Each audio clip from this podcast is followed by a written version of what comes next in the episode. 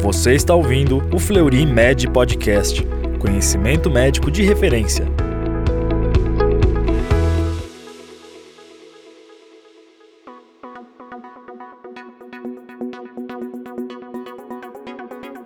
Olá, seja bem-vindo ao Fleury Med Podcast, o canal oficial do Fleury Medicina e Saúde. Aqui você encontra os temas mais discutidos e relevantes da área de saúde. Meu nome é Gustavo Arantes Rosa Maciel, sou consultor médico de ginecologia do Fleury Medicina e Saúde e também professor de ginecologia da Universidade de São Paulo. Nesse episódio, eu vou conversar com a doutora Maria Isabel Quiamoleira, que é endocrinologista consultora de endocrinologia do Fleury Medicina e Saúde e também médica assistente da endocrinologia da Universidade Federal de São Paulo.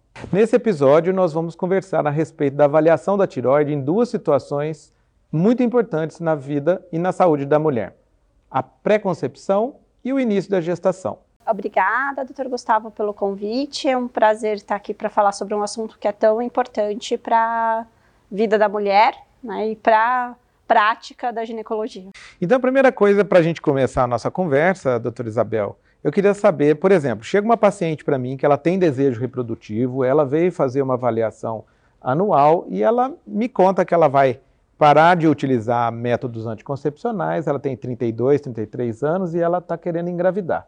Qual que deve ser a primeira medida em que eu faço com relação a essa questão da tiroide, da saúde da tiroide dessa paciente? É, essa é uma questão que dentro da, da, dos diversos consensos não tem um, um, consenso claro se a gente tem que avaliar a função tiroidiana de todo mundo. Né? Acho que até já teve um episódio que se falava de avaliação de função tiroidiana na população geral, e aí a, a gente está pensando dentro da população geral, uma mulher de, da faixa de 30 anos, se ela tem alterações como auto, alguma alteração autoimune, uma diabética tipo 1, outras doenças autoimunes, se ela teve exposição à, irradiação de cabeça e pescoço, é, se ela tem alguma outra alteração, tem, anticorpo positivo, tem história familiar de doença autoimune, essas situações valeria a pena você fazer uma avaliação tiroidiana. Mas não existe um consenso de que você deva fazer avaliação tiroidiana de toda mulher. Né?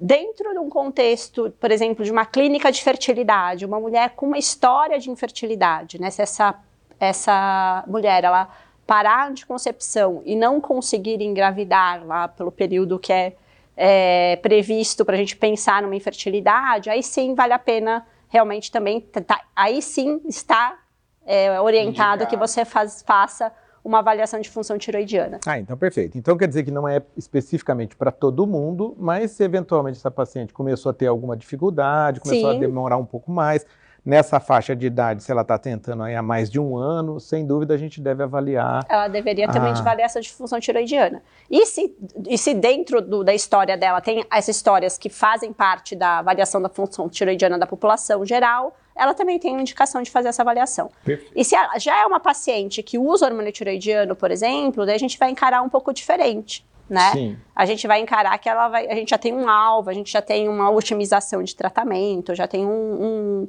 um, a gente encara isso de uma maneira um pouquinho diferente. Perfeito. Então vamos lá. Já seguindo o seu exemplo aí, imaginemos que ela já teve uma tiroidite de Hashimoto, uhum. ela tem entrou num quadro de hipotiroidismo e ela já faz uso de, de levotiroxina. Como a gente deve proceder no sentido de é, orientá-la, ou então fazer algum ajuste de dose, caso ela queira engravidar? Primeiro de tudo, quando uma, uma jovem ou uma mulher em idade fértil, a gente começa o hormônio tiroidiano para essa mulher, eu, já, eu, eu sempre recomendo que se fale para essa mulher que ela vai precisar continuar usando hormônio tiroidiano na gestação e que ela, inclusive, vai precisar aumentar a dose na gestação. Né? Ah, é Porque a gente, é, acho que vocês, ginecologistas, mais do que ninguém, sabem que as mulheres elas têm essa tara por parar remédio na gestação, né? Então, qualquer remédio que tome vai parar na gestação com medo de, de complicar a situação para o feto. Hormônio tiroidiano, não. Hormônio tiroidiano a gente tem que, inclusive, aumentar. E daí, assim, e antes da, da concepção, a gente tem um alvo. O alvo é de 2,5 de TSH.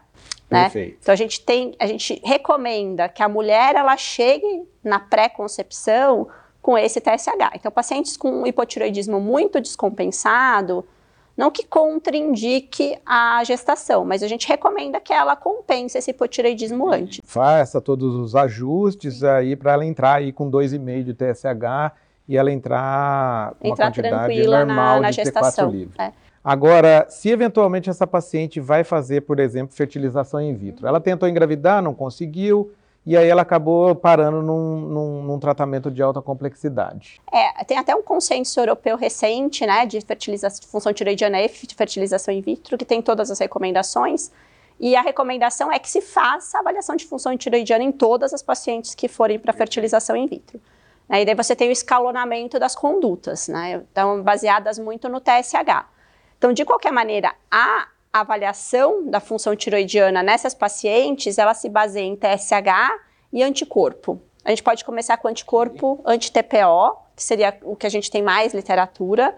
Só que eu achei bem interessante nesse consenso europeu que eles fazem, se o anticorpo anti-TPO vier negativo, vale a pena a gente fazer o anti-TG, a- o antitiroglobulina, né? Que muitas vezes ele é meio desprezado, né? Porque o anti-TPO a positividade é maior, mas o antitiroglobulina ele pode trazer um pouco de informação também. E daí a gente vai fazer essa esse escalonamento assim de, de avaliação de função tiroidiana e um TSH acima de 4 vai re- ser recomendado um tratamento. E entre 2,5 e 4, é, você vai ter que olhar muito esse anticorpo. Não tem uma recomendação global de tratamento para paciente eutiroideia com anticorpo positivo dentro desse consenso europeu, mas eles avaliam isso para casos específicos, como é, uma infertilidade de causa ovariana, mulheres acima de 35 Entendi. anos e uma série de outras coisas. Mas eventualmente pode causar algum dano para ela. Imaginemos que aquela paciente ela já tem um histórico de infertilidade longo e ela já tem, por exemplo, esse TSH um pouco mais elevado, já tem, por exemplo, uma infertilidade sem causa aparente. Isso sem dúvida a gente trataria, Isso né? sim, isso sim. Isso é- Mas, e na verdade, assim, mesmo esse anticorpo positivo, a tendência global é tratar, né? O consenso, ele, é que muitas vezes o que, que acontece com os consensos é que você não tem, a literatura não está tão fortalecida naquele assunto para você poder, para o consenso, para o grupo de médicos poderem dar um parecer favorável Entendi. né? Mas na prática privada, provavelmente a maior parte trata efetivamente essas pacientes, né? Agora, do ponto de vista laboratorial, eu queria uma dica. É, como a gente pede anticorpo antitiroide? A gente vê muito, porque às vezes o que, que acontece? Tem lá anticorpo antitiroide, aí alguns especificam anti-TG, anti-TPO, aí tem o antitrab também. Queria que você falasse um pouquinho a respeito disso, para a gente é, basicamente racionalizar o tipo de investigação que a gente vai fazer e não ficar pedindo a- exame à toa, né? É, nesse primeiro momento, talvez pedir o anti-TPO numa primeira, numa primeira abordagem, ou se já quiser otimizar o anti- anti-tiro- o anti-TPO e anti-tiroglobulina, Perfeito. né? O anti-TPO ele é o antigo antimicrossomal, né? Então, muita, muita gente pode ter do passado antimicrossomal que a gente não usa mais, mas a gente hoje em dia usa anti-TPO. O, o TRAB, nesse, né, nesse contexto, é, ele é pouco usado porque ele tem mais a ver com doença, com hipertiroidismo, com a doença de Graves. né? E a gente está falando, pensando aqui mais na doença autoimune mais comum, que é o Hashimoto. Né? Mas se tiver uma doença de Graves associada, talvez o TRAB seja, mas aí fica muito para mais para o especialista mesmo, né? E se eventualmente essa paciente engravida? Imaginemos que é uma paciente agora, que é uma paciente que ela já tem um hipotiroidismo, ela já faz uso de tiroxina e de levotiroxina e ela engravida. O que, que, o, o que, que o ginecologista deve fazer nesse primeiro momento? A recomendação é que ela, ela aumente 30% da dose da, da levotiroxina, né, já no início da gestação. É, a, a dica é dobrar a dose do fim de semana. Isso já dá um aumento de cerca de 30%. Ah, entendi. Daí, ao- e isso a gente já pode deixar até falado para uma paciente que está tentando engravidar. Fala assim, olha, suspeitou Engravidou. que engravidou, já pode dobrar a dose do fim de semana. É, paciente de consultório, em geral, tem contato muito fácil com, o Com médico, o médico, né? né? Mas se, por exemplo, o médico está viajando numa convenção, numa, na- de férias, e a paciente não fica ansiosa, já pode deixar essa orientação. Ah, perfeito. Mas por que, que acontece isso? Por que, que a gente precisa aumentar esse. esse... Porque a- a- a- existe uma, toda uma modificação da fisiologia tiroidiana durante a gestação, justamente para fazer com que a gente, a, a gestante, ela passe uma parte do hormônio tiroidiano para o feto. Nas primeiras semanas de vida, o feto não produz hormônio tiroidiano. Né? Ele vai começar a produzir hormônio tiroidiano lá pela 18ª semana. E isso faz com que o feto precise naquele início. E toda a formação do sistema nervoso fetal, é uma peça essencial para a formação do sistema nervoso fetal é o hormônio tiroidiano. Ah, né? perfeito. Então, se a mãe não consegue passar o hormônio tiroidiano para o feto, você pode ter um problema de formação do hormônio tiroidiano fetal, do, do sistema nervoso é, fetal. E isso é uma coisa que, assim, todas as pesquisas que são feitas em relação a hipotiroidismo e gestação, ou hipotiroidismo subclínico e gestação, o alvo é a gente ver se teve uma alteração de formação de sistema nervoso, né? Se tem algum déficit cognitivo, alguma coisa daquelas crianças. Perfeito. Então, na verdade, esse ajuste ele é mandatório, né? Ele Mandatório. é essencial que a gente o faça primeiro esse ajuste. trimestre da gestação é o ponto mais importante da gente pensar em função tiroidiana e gestação.